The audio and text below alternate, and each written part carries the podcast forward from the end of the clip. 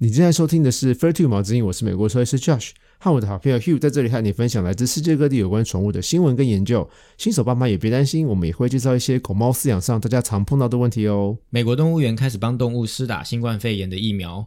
英国养猪场差一点无法把猪送去屠宰场，而要扑杀这些健康的猪只。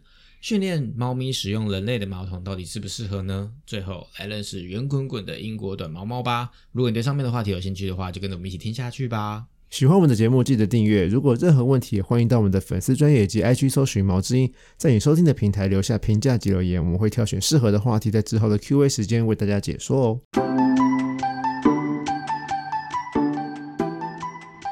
嗨，大家好，我是 Hugh。Hello，我是美国兽医师 Josh，欢迎回来。嗨，这时间我们第一则新闻是什么呢？我们今天要讲啊，就是美国的动物园啊，跟芬兰相继开始帮动物施打动物专用的 COVID-19 的疫苗。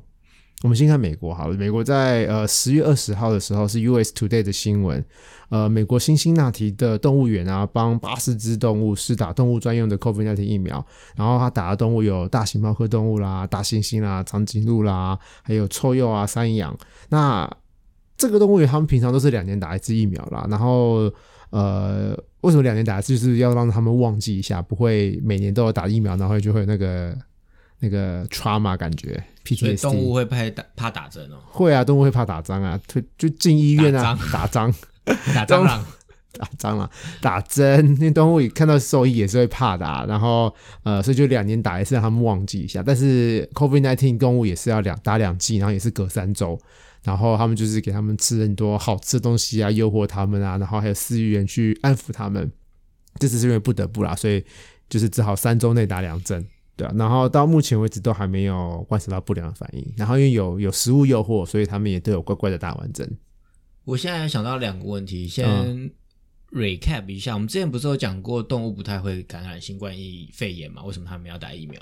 动物不太会，动物有些动物，尤其是猫科跟灵长类动物，嗯，会感染新冠肺炎，但是他们不会回传染给人类。哦，他们一样会被感染，但是很多是不会传染给人类，只有某几种会嘛。上次讲那个雕，养雕场的雕会，对，哦，那他们打疫苗跟人类打的是一样的嘛？就是也是 A Z、莫德纳、B N T 吗？哦，不是不是，他们打的厂牌不一样。呃，动物用的 COVID-19 疫苗是硕成做的 Zoetis，Zoetis 这捐了一万多剂疫苗给八十座美国的动物园施打。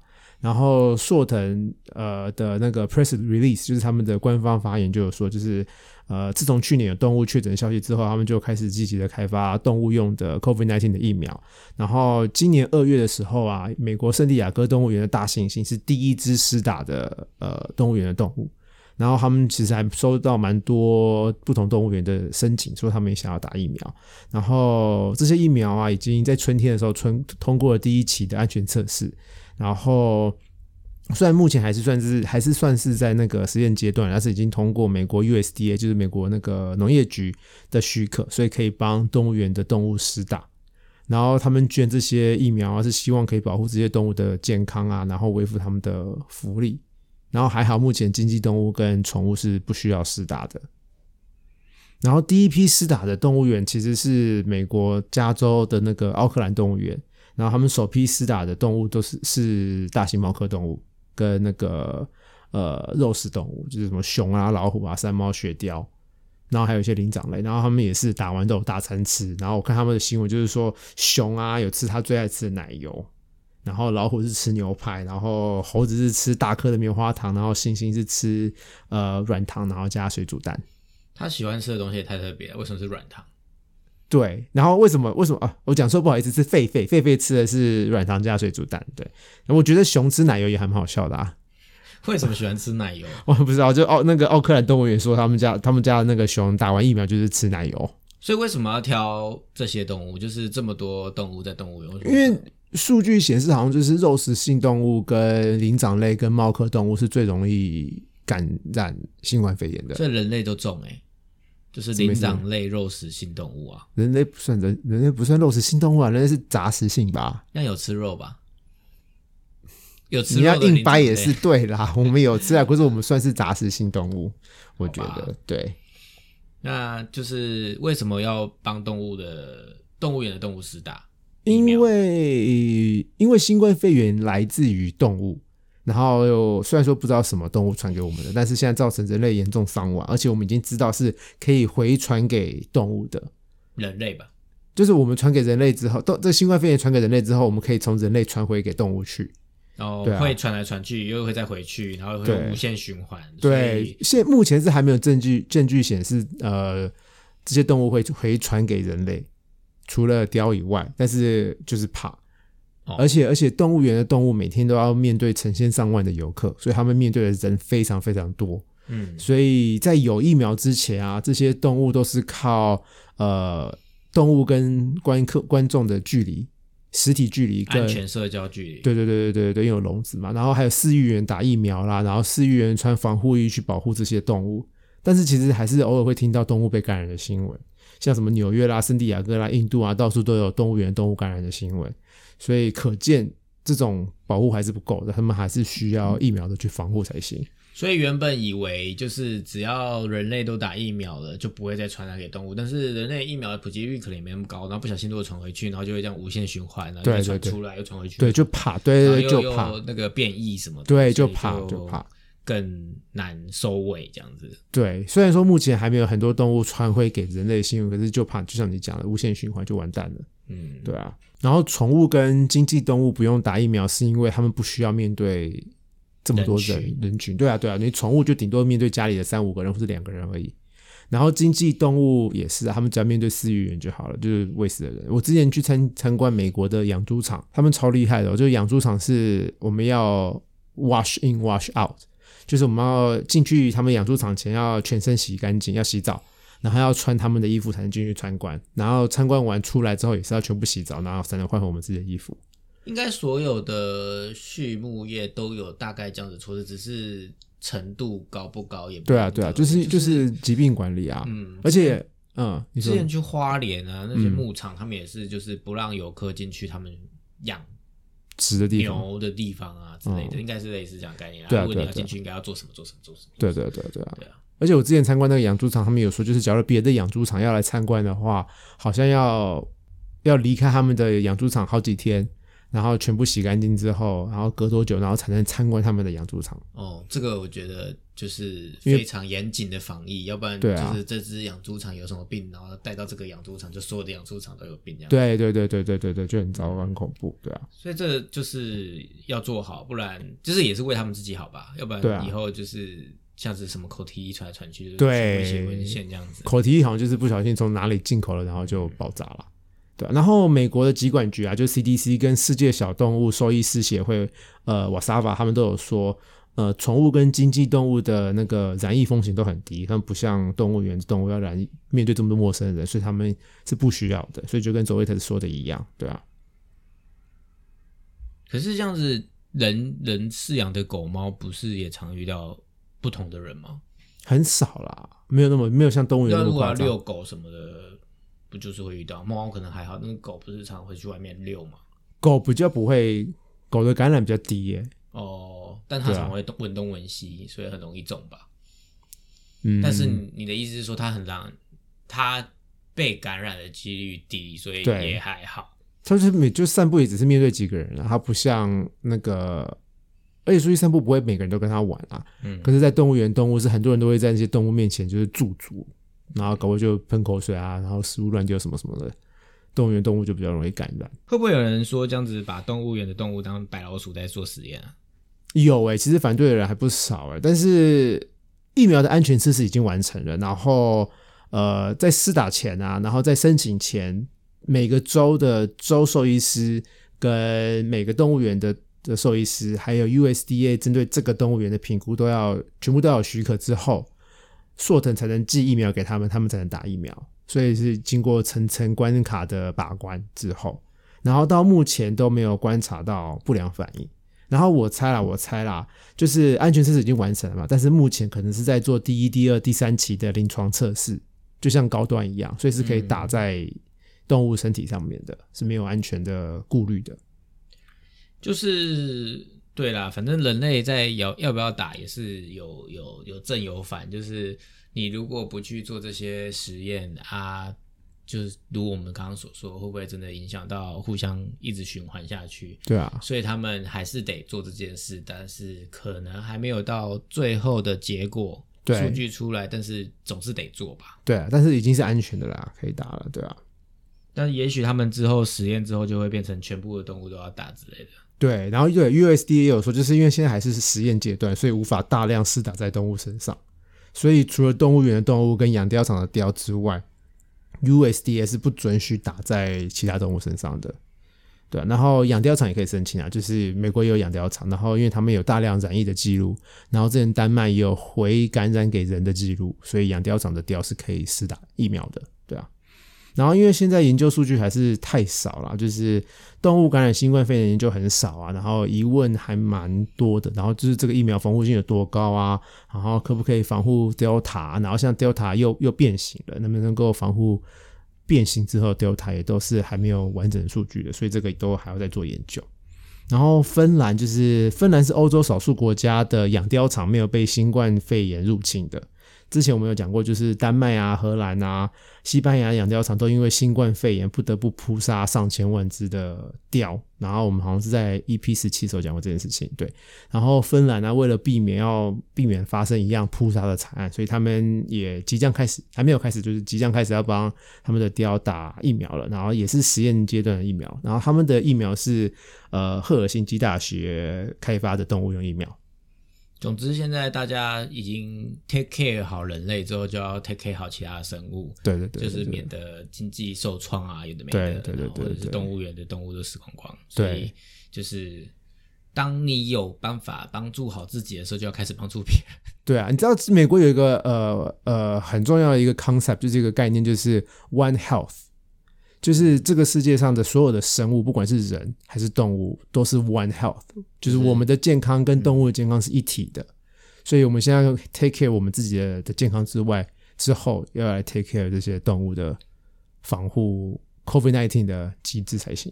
好了，就好像宣教，我们进下一个新闻吧。好，第二个新闻啊，是英国猪肉屠宰场啊，一度人力严重缺乏，然后养猪场差点要牺牲数十万只健康的猪只。然后这个是十月七号跟十月十五号路透社跟 BBC 的新闻。今年十月初啊，因为英国屠宰场人力不足，然后他们就不能再接受猪了，不能再杀猪了。所以，但是养猪场还有很多小猪要长大啊，然后大猪本来要去屠宰场，然后现在没地方去，然后就是卡着栏位，没地就是后面有猪要来，就不知道该怎么办。然后很多该屠宰的猪不得不就是在养猪场当场宰杀，然后呃，这些在猪场宰宰杀的猪是不能拿去卖给人吃的。为什？么？就是他们不是在健康，不是在安哦全要屠宰合格的。场才可以，不能在养猪的地方杀，不专业、不正确。对对对对对。那为什么会人力短缺？哦，这其实是跟英国脱欧有关系，跟他们脱离欧盟有关系。就是原本很多工人都可以自由进出啊，不用担心签证问题。可是现在他们脱离欧盟了，进出英国就要签证，所以没有签证人都被迫要离开，然后就没有重新申请，然后导致英国面临很严重的缺工状况。然后现在又因为 COVID nineteen，所以很多工人都不敢离开家，都待在原本的国家，都不来了，对啊、然后其实猪农已经警告英国政府好几个礼拜了，就是说屠宰场没人，我们猪要养大，要长大了，没有人要屠宰怎么办？然后英国政府都没有解决这个问题。所以然后之后会没猪吃。对，然后所以十月初的时候，好几个猪场都已经开始扑杀他们的猪了。就是那时候好像才几天，就有六百只猪被扑杀，就是成猪哦，你长大可以拿来卖，可以拿来吃的，嗯都不得不被扑杀，都不能拿来吃的。然后那时候他们就有估计，假如再不解决的话，就会有高达会有高达十二万头猪要被牺牲。然后因为就刚刚讲的，他们不是在屠宰场杀的，所以都不能供人食用，就蛮浪费的。然后英国的养猪场的协会会长啊，Zoe Davis 有说，问题刚开始发生的时候啊，我们就是他们啦，他们有尽量将还没运走的猪肇事展造，还没运走的猪暂时找地方养。对，那但是后来就实在是太多了，然后问题累积太久了，然后猪也累积太多了，根本就没地方放，所以就不得不杀这些大只的猪，或是不生小猪。然后那个 Zoe Davis 有说，就是一定要政府一定要赶快找出解决方法啊，要不然的话就要申请，就是要扑杀很多猪。然后结果隔了一两个礼拜，就十月中的时候，呃，政府终于找到解决方案了。然后他们就预计要发出八百多个为期半年的紧急签证，然后让八百多名的屠夫可以到英国来工作，然后协助解决这个赛车的屠宰场的问题，然后避免十二万只猪被迫牺牲。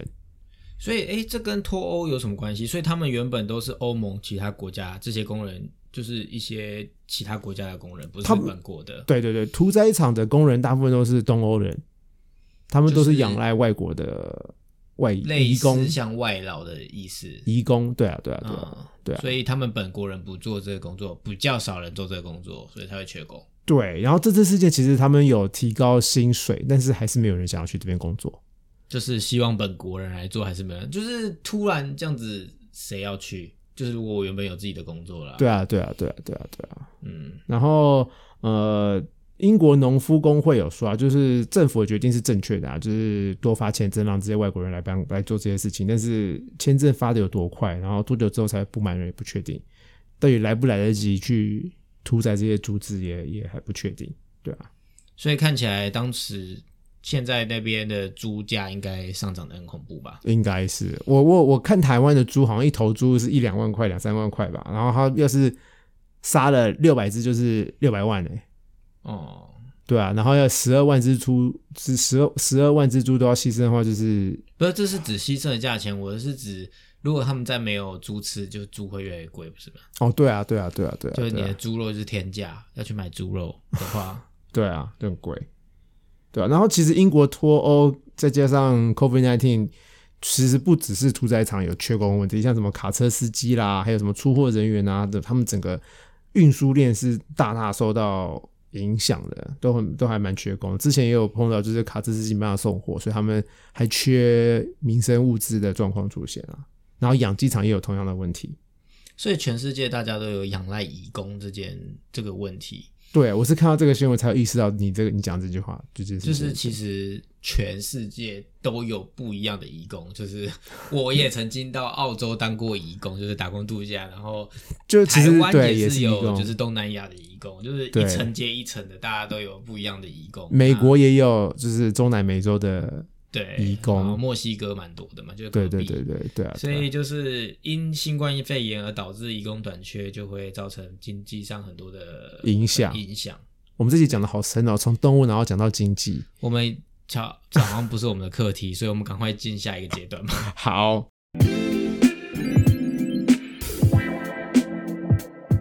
今天我们的 Q&A 时间，你要告诉我们什么呢？就是还蛮多人喜欢训练猫咪用人类的马桶，有吗？不是都是猫砂盆吗？其实还蛮多人，就是你上网查，还蛮多配包啊，然后工具就是训练猫咪使用人类的马桶。它会用？就是你训练成功了，我有看过猫会用。你大家你有没有看过《Meet the Fox》？就是那个那个门当户不对。嗯，很旧的电影了，可能有吧。然后 anyway，这件事情建不建议呢？我不太建议猫咪使用人类的马桶。我还是不懂，就是不就是猫砂盆就很简单，为什么要去它？它又不是狗会乱尿尿。可是就少一件事情啊，假如猫咪就不用去铲沙，你不用铲沙，对啊，然后也不会到处都是沙。上上厕所。就是它就是开始是一个训练盘，就是你把那个盘子盖到你马桶上面去，所以你上面还是有猫砂，哦猫咪就跳上去啊，然后在那猫上面上面还是有可以挖沙，哦，然后它是一个不同不同 size 的那个同心圆，就拿哦一一一层一层拿走一个圆形圆形圆，然后然后最后就是完全没有马桶，就没有没有那个辅助器材了，它就直接可以在上面上了，然后就不用猫砂了。嗯他们就直接可以瞄准那个洞口，直接尿尿跟大便。训练期间还是要有猫砂啦，但是训练完之后就不需要的。所以最后最后你说最后不用是它是蹲马桶吗？不可能吧？对啊，他就蹲马桶啊，怎么可能？它就是无法想象，他就脚踩在那个马桶马桶的座椅上面，然后就可以直接就变跟人一样对啊，啊，对啊，可以做得到的。做得到的，但是不建议。那狗有这样子吗？狗没有，狗没有，狗没有，狗。猫可以？因为狗跳上去它站不稳啊，它会滑下来啊。可是猫的平衡感比较好，所以它可以站在上面。啊，对，那应该常常就是不小心掉进桶里面啊。偶尔偶尔会发生啊，就是猫咪用马桶，就是你可以不用清猫砂、啊，然后你又不用买矿砂，你又少了一个成本。但是猫喜欢沙，在沙上尿尿的这个习惯不就没了？对，所以这是不建议的其中一个原因。好，那，你讲一下看看啊。对，就是我们还蛮需要去观察他们大便尿尿的嘛，就是他们的大便尿尿是我们观察他们的一个健康指标的重要的指标之一。就是你们主人带动物到我们医院来看诊，我们一定会问说他们的精神食欲怎么样啦，大便怎么样啦，尿尿怎么样啦。假如无法观察大便尿尿的形状啊、颜色啦、质地啦、次数的话，其实我们还蛮难去判断他们的健康状况但。是这个我要就是以一个不专业的角色来讲，说他在马桶上尿尿，你还是可以观察，因为他不不会冲马桶，你还是要去帮他冲，你还是看得到啊。可是他不知道去上几次啊，哦对啊，然后你不小心把门关起来，就没办法上厕所了，那就完了，哦他只好乱乱大便乱尿尿了。哦，对啊，而且他们不见得跳得上去啊。假如今天是年轻猫也就算了，可它只要是只老猫，或者是关节不好的猫，或是帮他在旁边做楼梯。对啊，那还是很麻烦啊，还是不适合啊。而且就是你讲的，就是他们天性就是喜欢挖沙，喜欢埋，你剥夺了他的天性，就是增加他一个紧迫，增加他的紧张的一个一个来源。所以我觉得不好。而且多猫家庭，你的猫砂盆需要比猫咪还要多一个。就你家养三只猫，你家就要有四个马桶，对啊，然后还要跟人抢，对啊人，也要算进去。对啊，哪那么多马桶啊？对啊，而且你一定要确保你家的马桶的座椅是永远是放下来的。要是你家的都是男人的话，大家不见得会记得要把它放下来啊。哦，那它要么就是站不稳对，会掉下去。我真的碰过猫咪掉到马桶里面去，那真的很恐怖。应该用想的就觉得应该常常会掉下去啊，毕竟马桶上面滑滑的，对啊，四只脚站，小小脚，感觉就是会打滑。对，而且你家要是有客人来，客人也会记得要去把马桶的座椅放下来嘛？不见得啊。嗯，对啊，然后如果你是主要出远门，然后猫咪要放在朋友家或者是放在旅馆，朋友家愿意 share 他的马桶给他的给你的猫用吗？而且马呃马呃那个旅馆绝对猫旅馆绝对不会在猫的那个住宿房这边放一个马桶的、啊，所以它可以双技能吗，就是不是？也会在猫砂上，然后也会在马桶上。我觉得要是我是猫的话，我倾向在猫砂上，我不会想要上马桶。但你就不是哦。如果我是猫，那你现在先练习一下在猫砂层上厕所啊，我可以等一下去沙坑试试看。说不定你就说哦，好难用哦，我要训练我的猫在那个马桶上。原来，哎、可是我去我去海边玩沙，我很喜欢蛮挖，我很喜欢蛮那个学狗挖洞的啊。那你有没有尿尿大便过？没有，我无法，我有羞耻心，猫咪没有羞耻心。屁来乱说，那是它就是哪有它都躲在那个里面上，你又看不到。它我们月猫月猫每次上厕所都会跟我四眼对看的、我喜欢看它大便，然后它就会蹲在那边，然后就看着我，然后就嗯都不动，就掉一个大掉到猫砂里面。我会观察月猫大这算是，正常的行为吗？就做我这一行的，看猫大便是很正常的事情呀，为什么？而且它大便前就会夹紧，然后就那个然后就掉下去。为什么人家大便你要在那边看人家，不要打扰人家好不好？人家也是有隐私的。我还会跟助理说：“哎、助理他在大便，他在大便，你快看。”然后没有人理我，那我就能自己看他大便。好，anyway，然后 我们刚刚讲的哪有这个大离题？哦，就讲就是一定会有意外发生，因为猫一定会掉进去。要是它掉进去里面都是屎跟尿的话，那你就要洗猫，那就是一个悲剧。而且猫咪掉进去都会吓死，然后就爪子就会出来，你要去救它，你搞不好也被抓得满身伤痕累累。所以猫咪都是怕然后然后水的，然后什么猫咪什么？怕水的。很多猫咪都怕水，重点是它突然掉下去，它就一定会吓到啊。嗯然后你看里面又是尿又是屎，然后它沾着尿跟屎的水在你家到处窜逃，然后你家就会很恐怖，然后你就要善后，所以那还不如买猫砂不。要每次那么搞刚去做这件事，对，答案就是搞得自己重点我觉得对最重要的就是他这是违背他天性啊，天性他最天性就是想要埋啊，想要把那个他大便尿尿埋起来，就是你剥夺他，他就会有压力。猫咪就是一个不爱压力的人，所以不要。所以你要养猫就不要偷懒，就是要有马砂盆，不要这边想想东想西。对，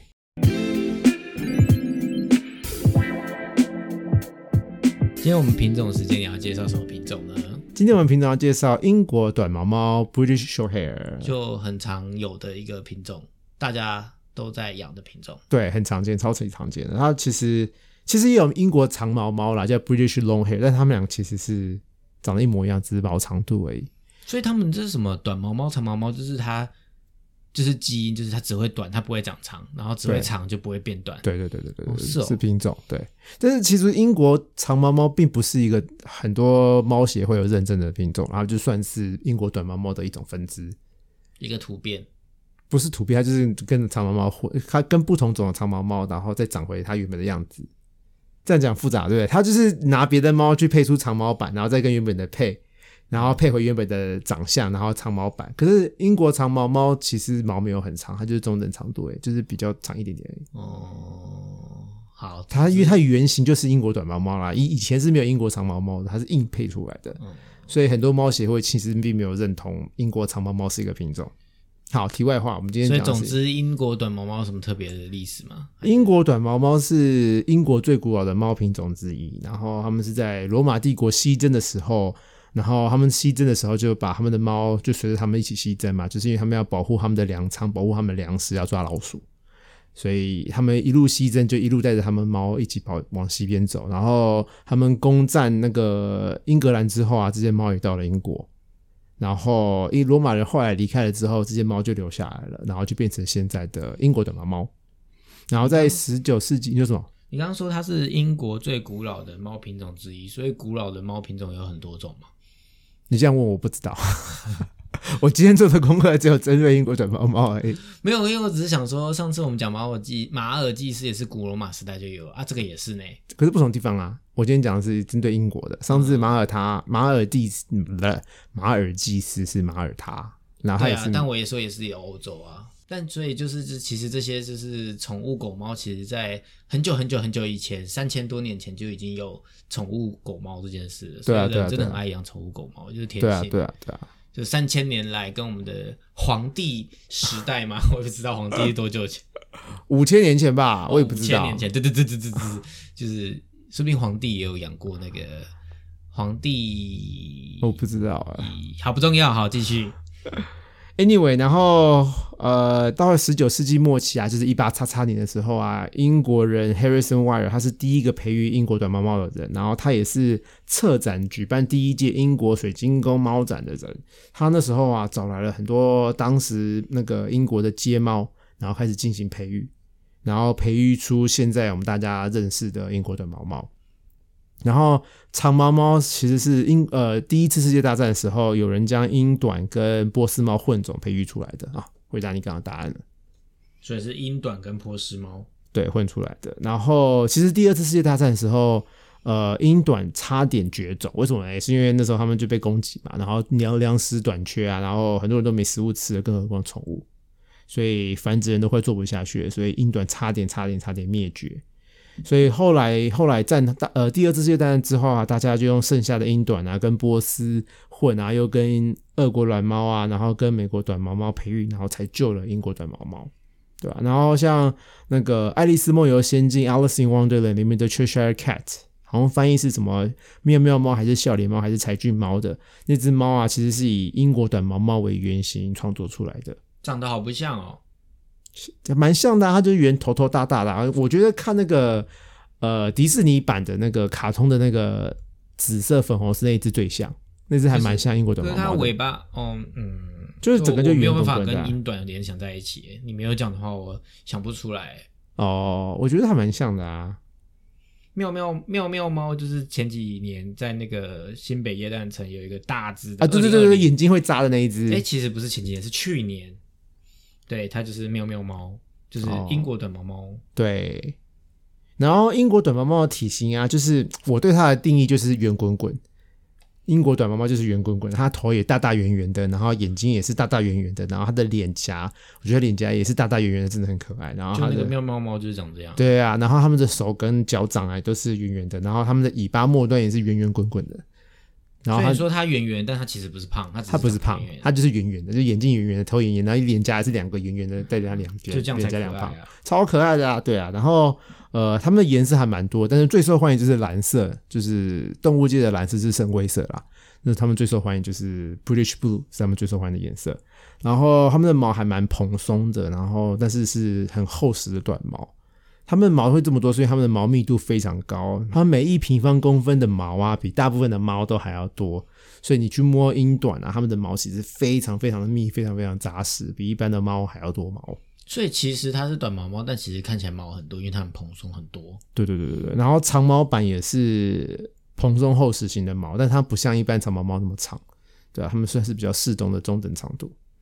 然后道后路上有什么要注意的吗？其实因为它们毛很多，所以梳毛还蛮重要的。就短毛猫也是需要梳毛，它会打结。然后它们个性就是还蛮冷静的，然后是比较沉稳啊、安静、比较独立性强的人的猫。然后它们也蛮亲人的，但是它们不见得喜欢黏在主人身上，可是它们搞不好喜欢坐在你旁边，或者是黏在你的腿上之类，就是手摸着你的腿，但是它不要被你抱。